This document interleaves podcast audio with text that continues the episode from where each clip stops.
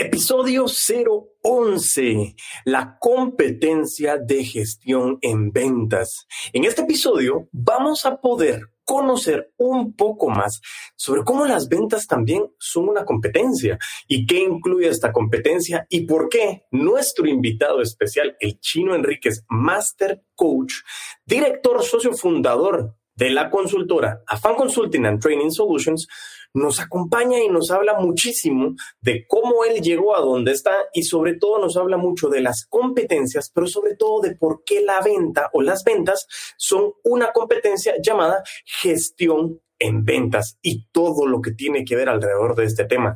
No te pierdas este episodio y si quieres conocer realmente qué es lo que involucra y por qué las ventas son una competencia, pues quédate y crece. Hola a todos y todas, bienvenidos a Crece o Muere, el espacio que se ha dedicado a recopilar experiencias, errores, conocimientos y situaciones reales de un apasionado vendedor. Y como dice William Burroughs, cuando uno deja de crecer, empieza a morir.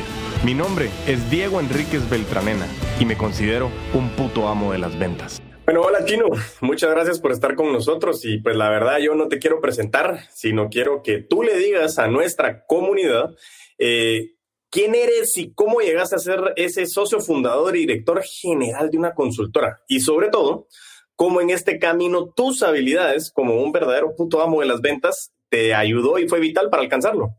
Pues hola Diego, qué bueno que estar aquí. Eh, muchas gracias por dar la oportunidad de darnos a conocer y poder dejar este, digamos, granito de arena en cuanto a la trascendencia o la huella que dejas en las personas. Pues básicamente la historia nuestra en Afan Consulting pues se data desde 1991. Sin embargo, yo, eh, digamos, como socio fundador de la firma en Centroamérica, eh, me adhiero a la firma que originalmente es mexicana, y, abrimos, digamos, la, la, parte no solo centroamericana, sino latinoamericana con sede en Guatemala, a partir de 1996 es la fundación.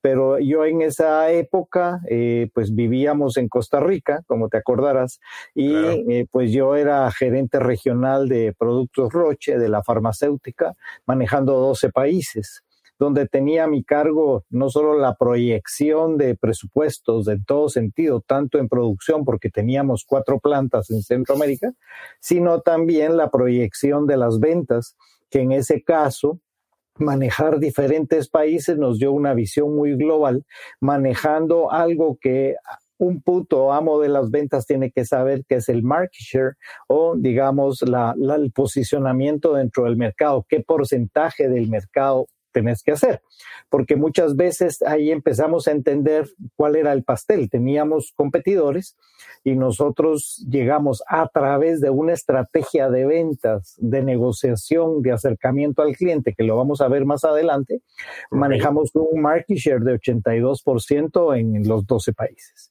y mantener eso era sumamente difícil.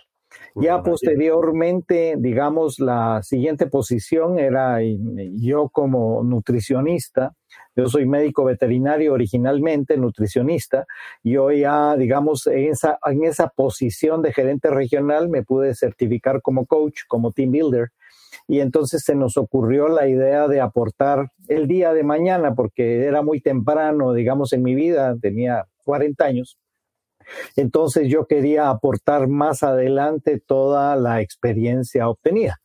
Y pues eh, mi próximo paso era irme de gerente regional a Sao Paulo, pero definitivamente siendo la familia mi principal valor, nos regresamos a Guatemala porque mi key account, que también es otro tema, las cuentas claves en los putos amos de las ventas, que tienen que tenerlo claro y también cuál es el peso de cada key account en tus ventas hay que tener mucho cuidado de no tener todos los huevos en el mismo canasto porque te puede pegar muy duro.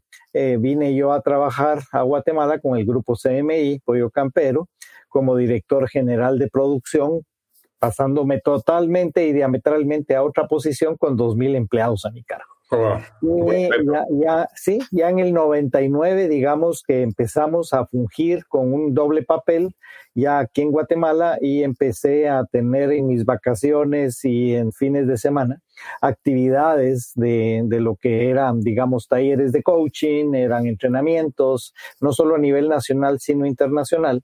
Y eso me llevó a decidir en el 2004, bueno, en el 2003 realmente, salirme eh, y me dio un año que me soltara, pues lógicamente era representante legal de 11 empresas, estaba al frente de todo el equipo de personas, entonces hubo que ir desarticulando toda mi responsabilidad.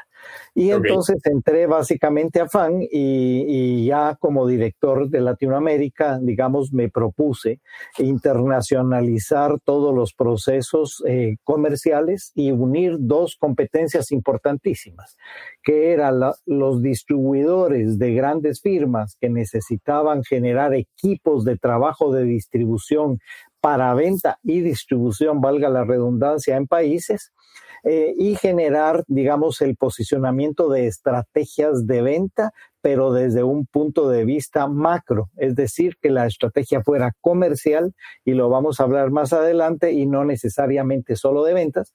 Y entonces eh, tuve la oportunidad, digamos, de viajar por Asia, por África, estuve haciendo varios proyectos en, Filipinas, en Asia, en Taiwán, en Tailandia, en Hong Kong, estuvimos en, en, en, otras islas más, como ustedes saben, los archipiélagos y hay muchas cosas que hacer, era bastante complicado.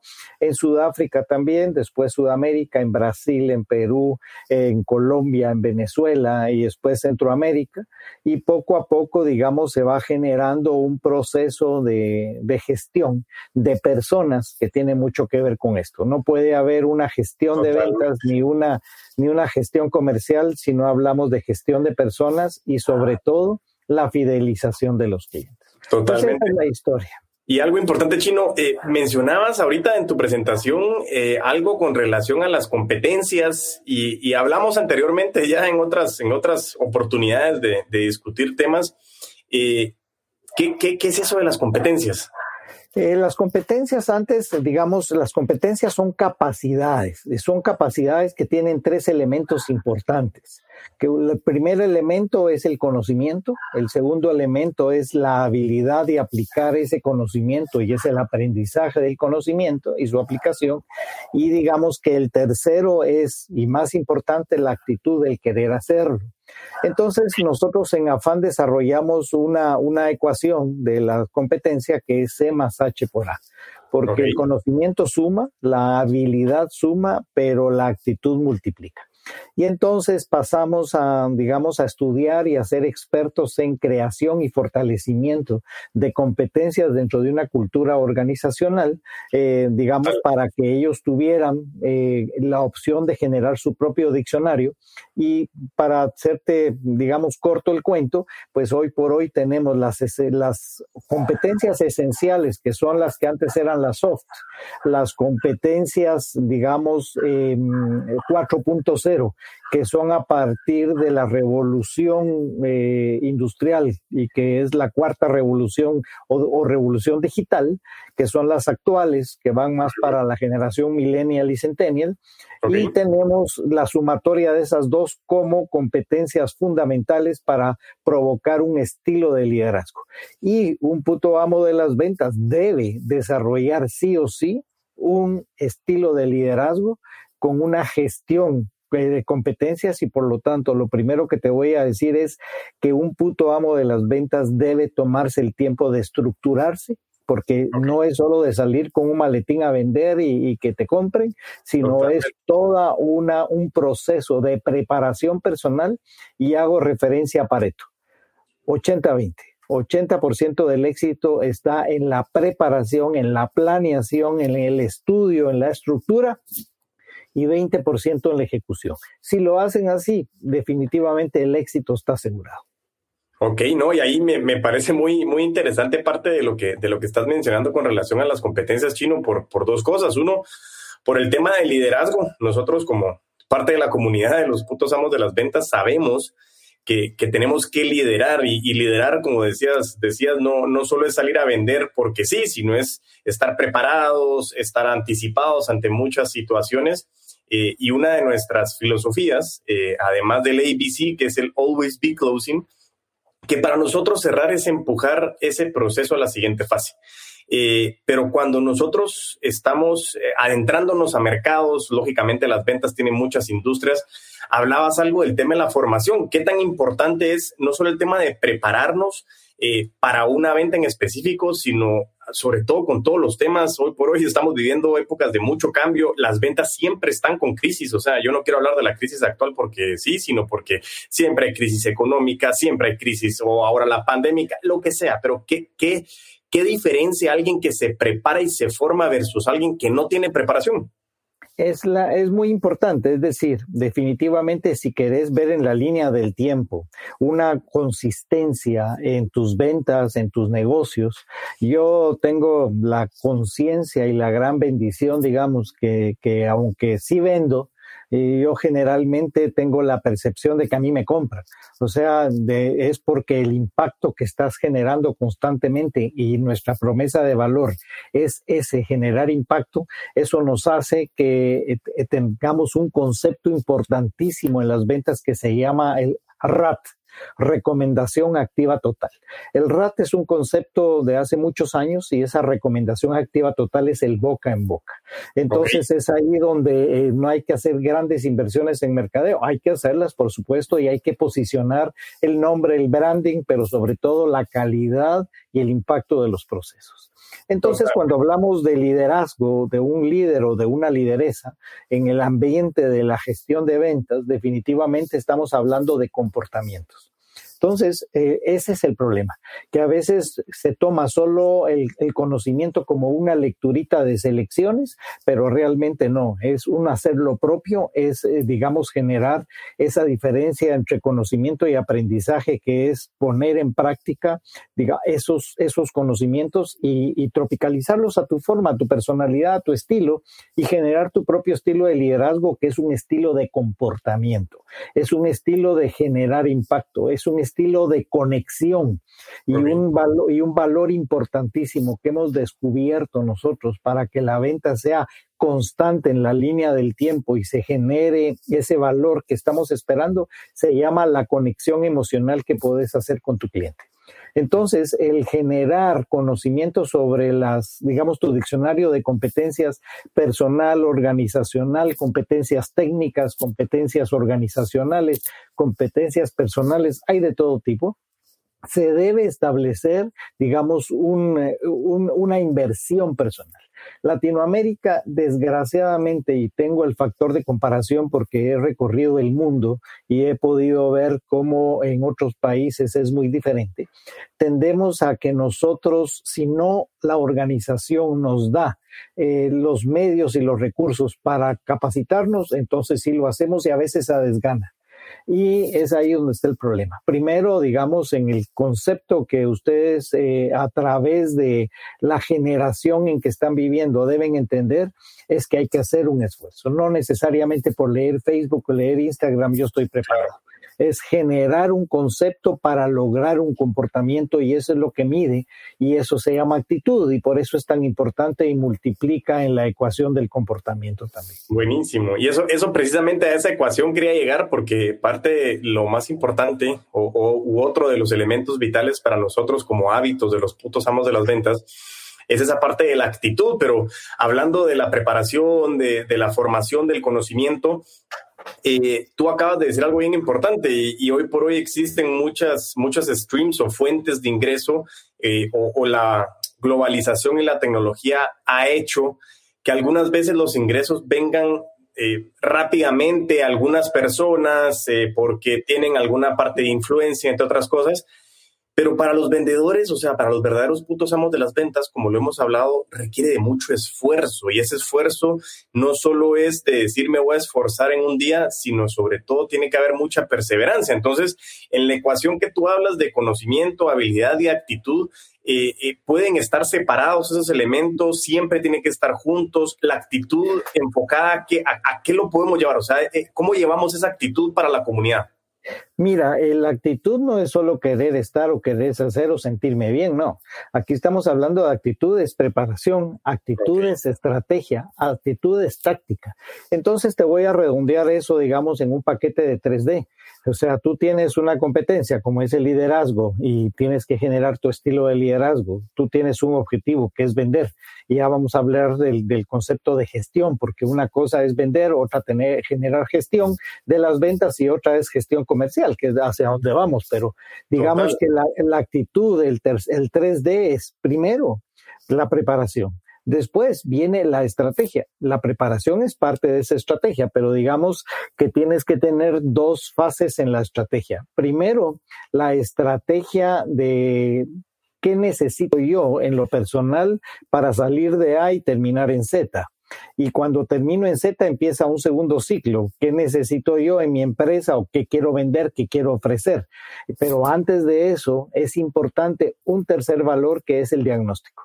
Siempre un punto amo de las ventas definitivamente tiene que diagnosticar la necesidad del mercado y no salir como antes. En mis tiempos, digamos, en mi generación era, ah, yo tengo ganas de hacer vasos, fabricaba vasos y después salía a ver quién me compraba los vasos. Eso ya no funciona así. Hoy por hoy, de hecho, tienes que hacer un mapeo, lo que llamamos un mapping, del el diagnóstico general. Primero, ¿quién es el pastel de tus clientes? Segundo, ¿cuáles son las necesidades? Tercero, ¿quiénes están ofreciendo similares? Si quieres ser un Me Too o simplemente lo que quieres es generar algo fuera de la caja, eh, digamos un emprendimiento que no exista, algo que estás inventando, ¿qué valor tendría? Después, eh, validar los costos y los costos no solo del producto, sino los costos comerciales, los costos de distribución y a veces no se mira la línea y una persona que se dedica a las ventas tiene que tener la visión global de todo eso. A eso le llamamos gestión. Si no, solo vas con tu maletín a vender.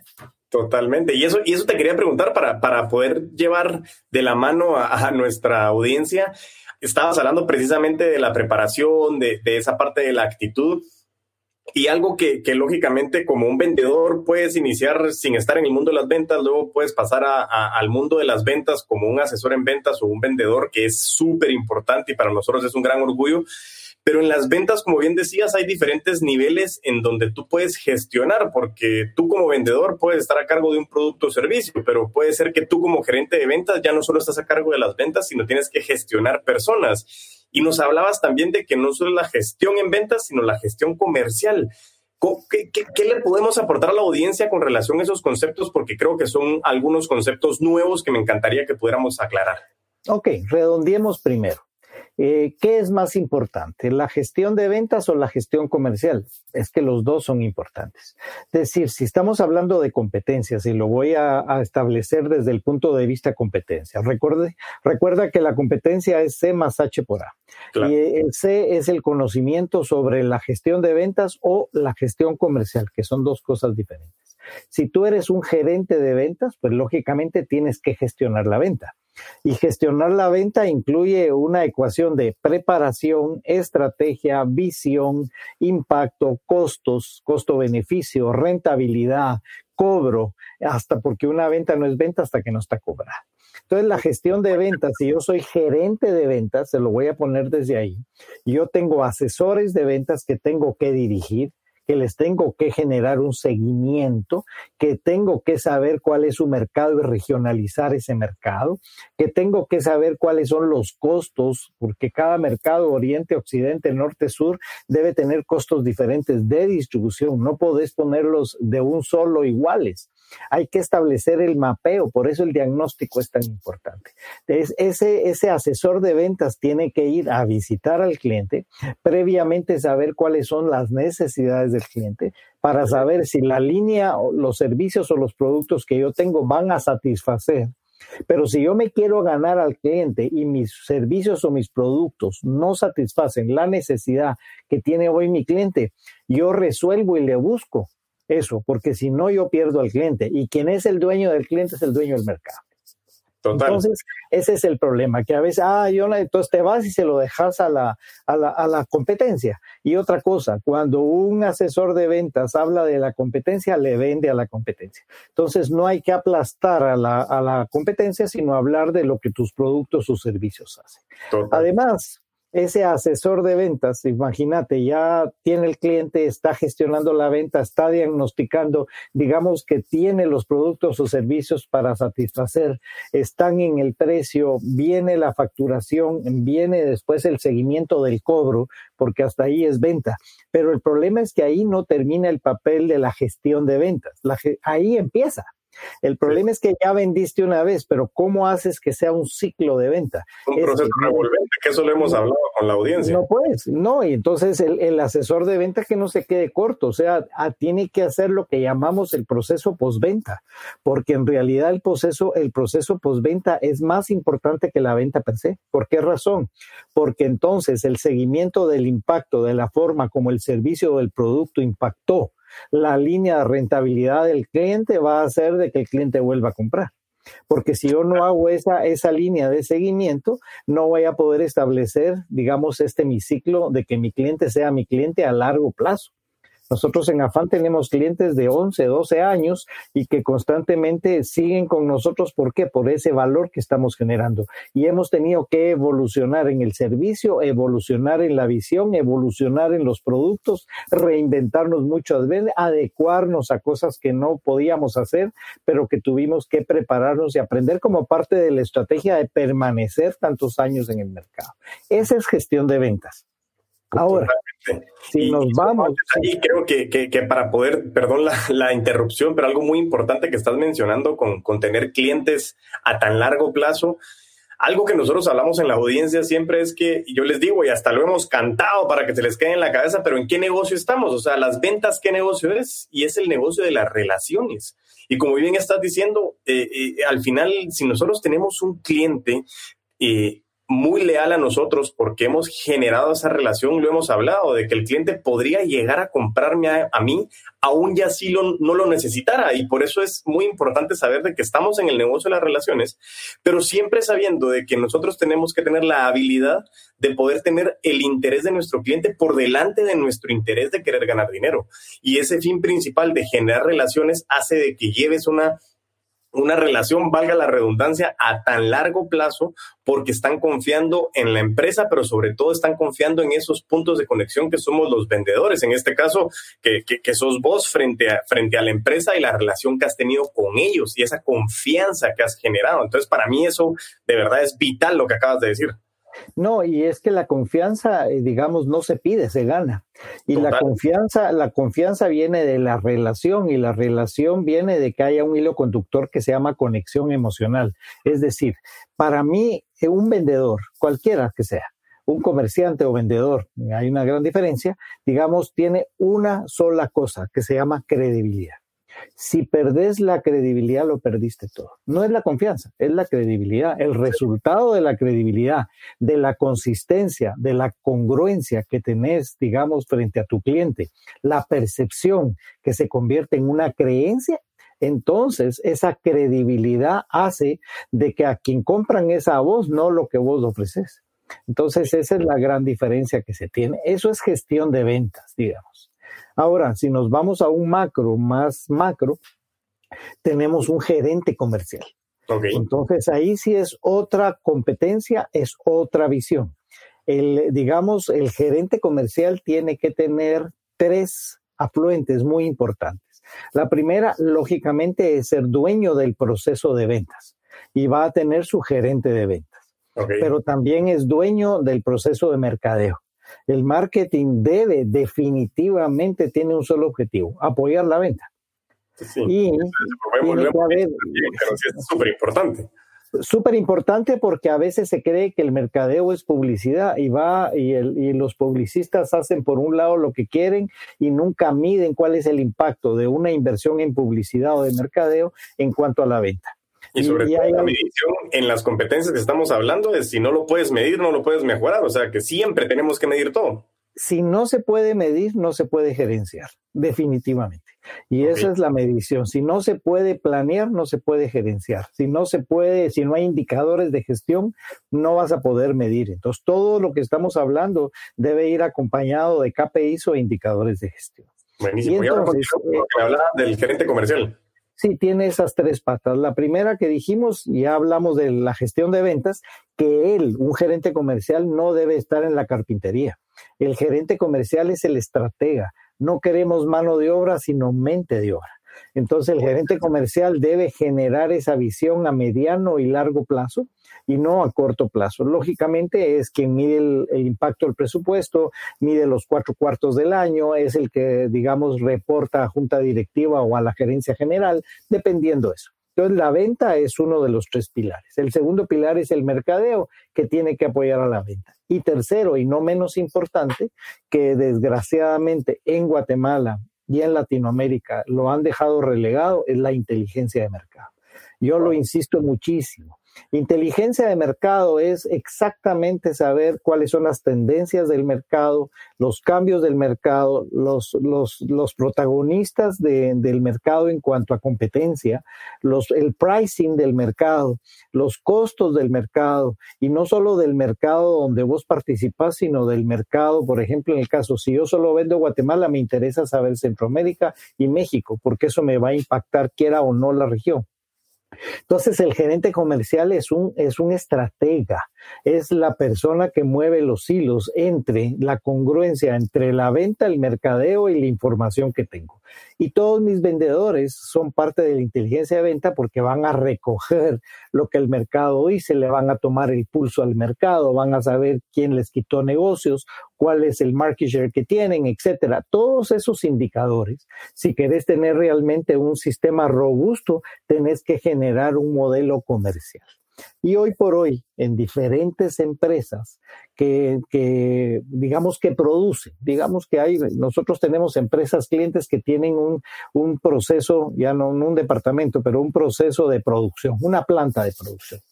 Y, lógicamente siempre había sido en la era industrial que si yo tengo la producción soy dueño de esa producción. Hoy por hoy eso realmente pues qué bueno, genera valor, pero es un accidente. ¿Por qué?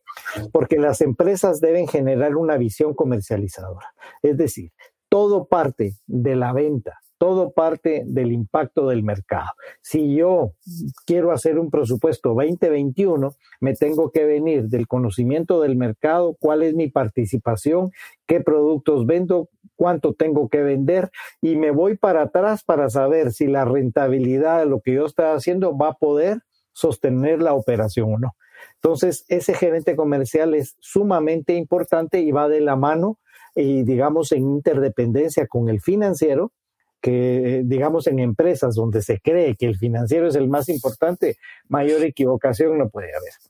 Las empresas, sea cual sea, lo que hacen deben generar una visión comercializadora apuntalada por la venta, apuntalada por asesores de venta, apuntalada por inteligencia de mercado, apuntalada por el mercadeo y apuntalada por todo el back office que es finanzas, administración, recursos humanos, IT, operaciones, eh, supply chain, producción, todo eso. Están involucrados todo lo involucrado simplemente lo que hace quien contesta el teléfono, que todos apuntalan la venta. Y esa es la versión actual de los putos amos de la venta. Buenísimo, ¿no? La verdad que chino, impresionante la cantidad de información y creo que es un vuelo de pájaro porque tenemos, aquí tendríamos para hablar días tras días de esta información porque hablaste de interdependencia de otros departamentos, de la estrategia, de la visión de mercado o la inteligencia de mercado, como bien decías. Eh, y, y de verdad que tenemos muchísima información. Creo que en, otros episodios. Me encantaría poder volver a tenerte aquí con nosotros porque creo que hay mucho valor que, ir dando. Y algo importante, eh, ya para ir aterrizando, y me faltan dos segmentos que quiero tocar. Y el primero es, eh, ¿cómo diferenciamos o qué le podríamos decir a un vendedor que hoy por hoy no creía ser vendedor, pero por cualquier crisis, no estoy hablando del actual, sino cualquier crisis, de repente tuvo que hacer un cambio en su vida y es un vendedor unipersonal.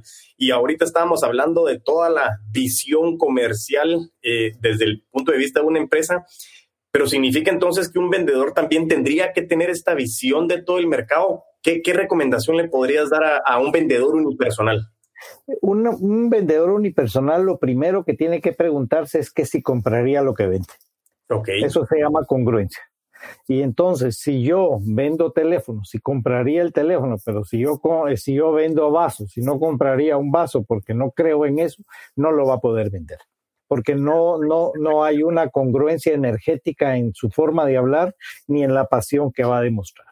Entonces, lo primero que tiene que entender parte de su preparación es si él va a vender. Nosotros, y, eh, me encanta Guatemala porque aquí hasta piedras pintadas venden, y, hay compradores para todo. Pero no es que yo vaya a comprar la piedra, digamos, porque me va a servir para ponerlo como un pisapapel o algo, no. Voy a comprar la persona, o sea, ah, hubo una relación con la persona. Entonces, sea vendedor. Sí, sea vendedor unipersonal o sea un grupo de personas, volvemos a lo mismo. Las ventas son interrelaciones interpersonales, es eh, credibilidad, es conexión emocional y sobre todo, el, fíjate que hasta el tercer punto es satisfacción de una necesidad. Lo primero es la relación, esto es un negocio de personas. Entonces, lógicamente, Hoy salió en el periódico cabalmente, y lo pueden ver en prensa libre, de un payaso de circo que se quedó sin trabajo porque cerró el circo, pues se hizo un, se hizo un disfraz de Mickey Mouse y ahí lo tenés en la sexta avenida con su hija buscando opciones. Y él está vendiendo, digamos, un, minuto de felicidad. Y eso me, me, me lleva, por ejemplo, la promesa de valor todo puto amo de las ventas, sea unipersonal, sea un equipo, sea grupo, sea una corporación, tiene que haber una promesa de valor. Si no hay una propuesta o una promesa de valor, no hay un branding y ese es el problema. Entonces, una persona eh, eh, o una empresa unipersonal, eh, el branding es un valor, ese posicionamiento, ahí sí las redes sociales te ayudan. Yo personalmente mm, creo que las redes sociales no venden es un escaparate, es como cuando pasas viendo vitrinas y de repente estás scrolleando y, ah, y te llama la atención algo, pero realmente yo esperar venderme a través de redes sociales, no, yo lo que marco es presencia. Eso es lo que recomiendo a un unipersonal. Excelente, no, la verdad que eh, una, una, una regla súper importante que estás dándonos ahora es ese tema de la propuesta de valor y sobre todo de creer en lo que estamos vendiendo, o sea, que viene de mucho involucramiento en lo que estamos haciendo. Y bueno, eh, el último segmento chino, a mí me encantaría, de verdad, algo que, que, que, tú puedas resumir, qué recomendación le das a la audiencia desde tu experiencia, qué legado le quisieras dejar hoy a un país como Guatemala, una región como Centroamérica, Latinoamérica, o sea, ¿qué le puedes decir en una recomendación breve, decirnos qué, de tu experiencia, qué le recomendarías al chino de hace 35 años que pudo haber hecho diferente, aunque yo sé que tal vez no quieras cambiar nada, pero qué pudiste haber hecho que pudo haber incrementado algo? Pues fíjate que no, yo, yo soy un hombre que me he reinventado y de hecho a mis 65 años, como sabes, estoy en un posgrado, sigo creciendo, sigo, ¿por qué? Porque creo que lo primero y más básico, digamos, el conocimiento no ocupa lugar pero el conocimiento per se no te sirve de nada si no tenés la habilidad de poder aplicar ese conocimiento. Y yo me tengo que reinventar porque tengo la grande presión, digamos, la presión atrás de una generación como la tuya que viene pisando fuerte y que nosotros, los baby boomers, que quedamos 7% en el mundo activos, yo quiero ser el que apague la luz al final, la recomendación es preparación, preparación, preparación. Y, lo, y para poder aplicar, repetir, repetir y repetir. Y eso es una de las cosas que es muy importante. La segunda que recomiendo es que eh, no agarren cualquier cosa para capacitarse. Si no, está, si no es parte de la hoja de ruta de tu estrategia personal, de ir variando, yo podría agarrar 18, 20, 25 temas ahorita y sin embargo eso es con pinzas que vas agarrando los temas que te van haciendo porque eh, antes el conocimiento se duplicaba en, en un siglo, hoy el conocimiento se duplica cada 18 meses. Entonces es imposible que tengamos esa visión. Ahí es donde viene la especialización. Y yo creo que eh, el conocimiento de tu producto, el conocimiento de lo que vendes, de tu servicio, el ser responsable, el ser ético, que básicamente es un comportamiento, y vuelvo a los comportamientos, el ser consistente, no le vas a caer bien a todo el mundo.